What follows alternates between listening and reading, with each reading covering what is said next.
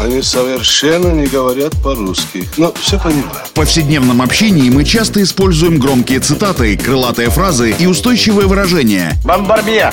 Кергуду! И даже не задумываемся об их истинном смысле и тайном происхождении. Что он сказал? Игра в слова. Настало время узнать тонкости известных метафор и речевых оборотов. Пуль железо, не отходя от кассы. Игра в слова. Александр Барский доступно и легко расскажет обо всем, что может придать новый смысл привычным фразам. Видишь суслика? Нет. И я не вижу, а он есть. Игра в слова.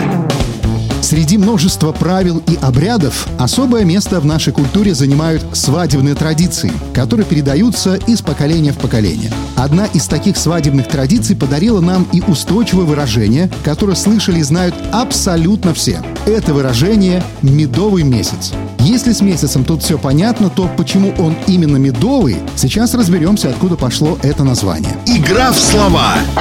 Устойчивое выражение «медовый месяц» использовалось нашими предками многие века. Тогда, как и сейчас, под медовым месяцем подразумевался отпуск новобрачных или послесвадебный период, когда молодожены проводят все время вместе. Сладкое время.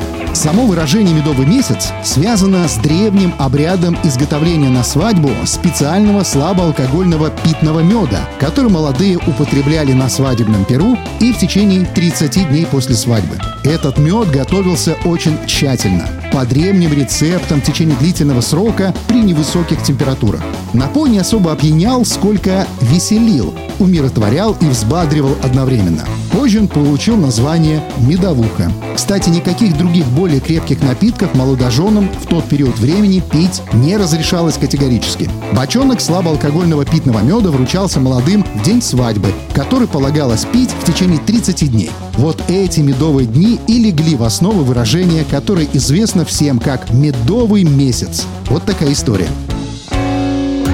Игра в слова! Александр Барский доступно и легко расскажет обо всем, что может придать новый смысл привычным фразам. Рыцапа — это то, без чего пепелац может только так летать. Игра в слова.